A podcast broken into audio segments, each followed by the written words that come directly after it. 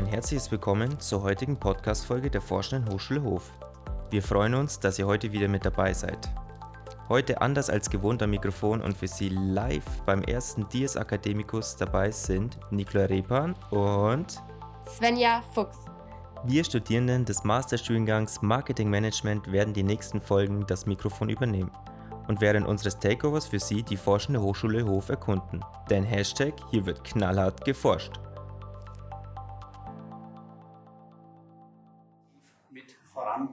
Ein ganz wichtiges weiteres Thema, dass wir nicht nur die Forschung haben, sondern sie auch wirklich sinnvoll transferieren, sei es in Ausgründungen, sei es in anderen Möglichkeiten. In der heutigen Folge berichten wir Ihnen, wie Sie schon im Hintergrund aktuell hören, von dem ersten Dies Academicus der Hochschule Hof.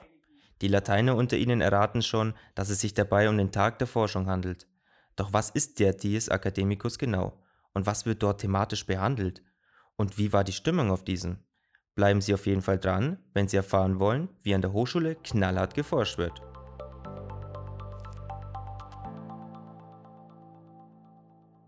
Der erste Dies Academicus der HAW Hof. Da stellt sich uns die Frage, was erwarten die Besucher sich von diesen? Wir haben uns umgehört. Ja, hallo, ich bin Professor Günter Müller-Tschigan von der Forschungsgruppe Wasserinfrastruktur und Digitalisierung vom Institut Wasser- und Energiemanagement. Was erwarten Sie von dem heutigen Tag? Ja, wir haben ja heute die Gelegenheit, auch von der Forschungsseite unsere Projekte vorzustellen, einige der Projekte vorzustellen, um mal zu zeigen, wie gut unsere Forschung hier an der Hochschule funktioniert. My name is Yash Yagwani. The expectations are to learn a lot about the research projects at the university, and it's a pleasure for me because I'm also going to present one project today here regarding my bachelor thesis, and I look forward to it. Also mein Name ist Viktoria Stratmann. Ich erwarte mir einfach ein tolles Networking-Event und auch ein Stück weit ähm, ein Abschluss vom Studium. Ich meine, das ist jetzt zwei Jahre her, der erste Jahrgang, der quasi von Corona getroffen wurde. Und äh, freue mich einfach ein letztes Mal ähm, hier in Hof zu sein.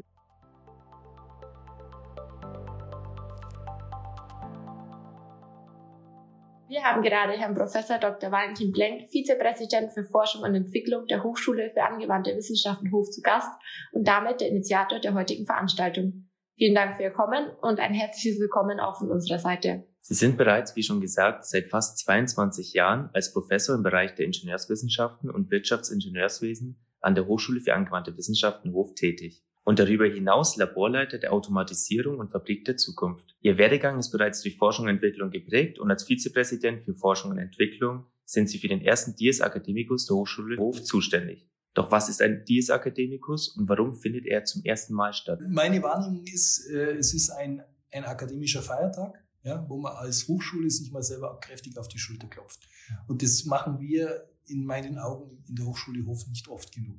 Wir machen tolle Sachen, wirklich auf, sowohl in der Lehre als auch in der Forschung wirklich tolle Sachen und wir klopfen uns viel zu wenig äh, oft sichtbar auf die Schultern.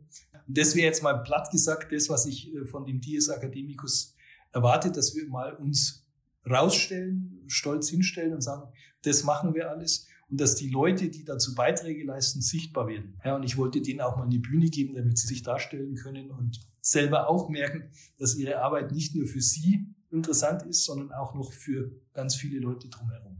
Und ein kleines Nebenziel wäre, äh, vielleicht kriegen wir das auch hin, dass dadurch andere Leute, die bisher gezögert haben, mit uns zusammenzuarbeiten. Ja, wir haben da tatsächlich für mich manchmal unverständliche Schwierigkeiten, Industriepartner zu motivieren, mit uns zusammenzuarbeiten, ja, weil die äh, meistens nicht sagen, ihr könnt es nicht, sondern ganz im Gegenteil, die haben total Angst und sagen, boah, das ist viel zu wissenschaftlich, das ist total kompliziert, wir verstehen das dann gar nicht, was bei euch rauskommt und das ist mitnichten so. Wir können sehr, sehr gut auf die Bedürfnisse unserer Forschungspartner eingehen und die, die es gemacht haben, sind alle hochzufrieden. Jetzt geht es halt darum, den anderen, die sich noch nicht trauen, bisschen die Angst zu nehmen. Wen wollen Sie mit dem heutigen Programm, welches sich über Vorträge bis hin zu Networking-Möglichkeiten erstreckt, erreichen? Wir haben einmal die Kontakte Richtung Wirtschaft, also von der Hochschule nach außen, die mir wichtig sind. Und das Zweite, was mich auch bewegt, ist innerhalb der Hochschule die Kollegen zu vernetzen untereinander. Wir sind inzwischen roundabout 100 Professoren und nochmal 100 wissenschaftliche Mitarbeiter. Da kann man nicht mehr jeden kennen. Und äh, da passiert es tatsächlich, dass an zwei Ecken, ich sage mal ganz links und ganz rechts, an ähnlichen Themen gearbeitet werden, ohne dass sich die Leute dessen bewusst sind. Und das ging mir ein bisschen darum, das nochmal in, ins Bewusstsein zu rücken. Also wir machen alle gemeinsam etwas, ja, wir machen alle gemeinsam was Gutes und wir machen vielleicht sogar gemeinsam was Ähnliches, könnten sie auch dann zusammen machen. Sind denn weitere Tagungen zukünftig an der Hochschule Hof geplant? Ordnen wir das erstmal ein. Also es ist heute keine Tagung. Eine Tagung wäre deutlich formeller mit einem viel höheren Anteil an Vorträgen. Die Vorträge vom, vom inhaltlichen Aufbau her richten sich ja auch nicht an Wissenschaftler. Also ich sage mal zynisch, sind nicht unverständlich. Ich habe die Kollegen alle gebeten, dass sie so reden, dass man gut versteht, was sie tun und dass sie die Wissenschaft in der Kiste lassen. Ja, und die kann man ja dann auspacken, wenn man das Gespräch nochmal nachträglich vertieft. Also wir, wir als Hochschule Hof veranstalten bereits Tagungen in den einzelnen Instituten. Also es gab jetzt gerade, ich habe es vergessen, wie die hieß, Biopolymer-Tage oder Bioplastics, irgend sowas, aber ich habe ich habe den genauen Zeichenkette, weiß ich nicht mehr. Es gibt die Fließstofftage, also das heißt, wir hätten das Institut für Biopolymere, wir hätten das Institut für Materialwissenschaften mit ihren eigenen Tagungen. Wir hatten letztes oder vorletztes, nee, letztes Jahr ganz sicher, nicht vorletzt, vorvorletztes Jahr hatten wir äh, die Hypertext-Tage, also eine amerikanische Konferenz, die dann bei uns zu Gast war im ISIS. Ja, also das heißt, das gibt schon, dieses Format. Und äh, ob es nochmal einen Dies gibt, also dieses eher äh, fröhliche, ich habe gesagt, das ist wie eine Geburtstagsparty. Ob es das nochmal gibt, hängt von den Finanzen ab. Ich habe heuer Geld zusammengekratzt. Ich hoffe, dass wir jetzt eine so, so überzeugende Vorstellung hinlegen, dass es nächstes Jahr auch wieder gelingt, das Geld zusammenzukratzen. Aber das kann ich jetzt noch nicht sagen. Dann haben wir noch zum Schluss eine wichtige Frage. Hof oder München? Also mein Herz schlägt, schlug natürlich immer für München. Ich war 35 Jahre in München habe äh, ehrlich gesagt gar nicht gewusst, dass Hintergaching noch weitergeht. Der Umzug nach Hof äh, hat mir die Augen geöffnet, wie anders diese, diese ganz anderen Lebensumstände, die ganz andere Lebensart. Und ich will nicht zurück. Im Moment sehe ich da keinen, keinen großen Sinn drin, sich in den Stau zu begeben. Ja, also ich, meine, ich bin jetzt schon richtig angekommen hier. Ich fange ja schon das Meckern an und sage, boah, ich musste an der Ampel mal warten. Die ist einmal, also die war rot, dann wurde sie grün, dann wurde sie wieder rot und ich bin nicht drüber gekommen. Das ist mir, glaube ich, in den letzten zehn Jahren zweimal passiert. Und diese Hektik, die sind viel lockerer, die Leute. Wir bedanken uns herzlich für diesen umfangreichen Einblick und wünschen Ihnen natürlich noch einen schönen Tag beim Dias Academicus.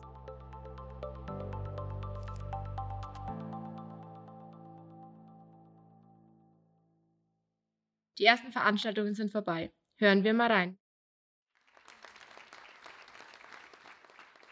An dem Pullover ist ein Schmetterling gelandet. Und ich habe meinem Papa gewunken und ich wollte, dass er das sieht, aber er hat wieder in das Smartphone reingeschaut. Und als er endlich hergeschaut hat, war der Schmetterling weg. Wenn er es gesehen hätte, hätte er ein Foto gemacht. Aber das Foto führt mir dann dazu, ich war in Bali vor dem äh, Lockdown und da habe ich Bilder gesehen, da waren sie alle dort standen mit ihren mit ihren, äh, wie heißen die Dinger, äh, Laptops, waren sie da schon beim Sonnenuntergang. Ich habe ein Bild gemacht und du drehst durch. Du siehst 100 Leute, siehst du nur das viereckige Schädel und in den schönsten Sonnenuntergang der Welt, meine Studenten kommen zurück, 1800 Fotos, digital. Also was schaust du mir an? Es gab eine Zeit mit 36 Papierbildern, da hast du jedes Motiv dir überlegt. 36 Papierbilder hat bedeutet für mich dreieinhalb Jahre und dann Entwicklung. Und es war spannend.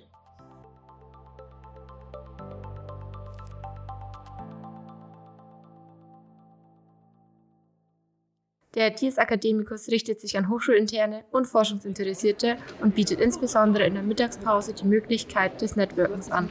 Das haben wir für Sie übernommen und sind mit Mikrofon bewaffnet networken gegangen. Ich war total geflasht über die viele Anzahl an Preisen, die unsere Studierenden kriegen können in den verschiedenen Bereichen und finde es total klasse, dass die Studierenden bereits für Masterarbeiten und auch für Bachelorarbeiten äh, ausgezeichnet werden. Also ich fand es ganz interessant. Es waren interessante Vorträge dabei, auch mal zu sehen, wo wird überall Preise vergeben, in welche Richtung wird geforscht. Ja, ich meine, ich bin relativ neu jetzt hier an der Hochschule. Ich bin jetzt seit November hier angestellt und eben auch die ganzen wichtigen Persönlichkeiten mal persönlich treffen zu können.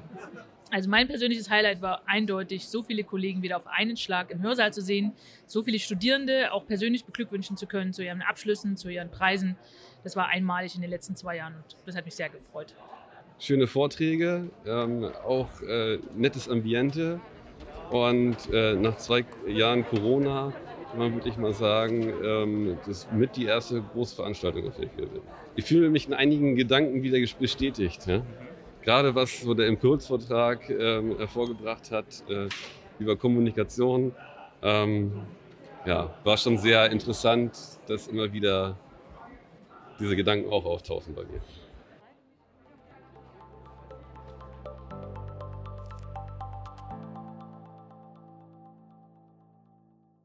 Neben Herrn Professor Dr. Valentin Blenk haben wir einen weiteren Gast, Herrn Professor Dr. Jürgen Heim im Webtalk. Auch er ist seit mehr als 22 Jahren Professor an unserer Hochschule.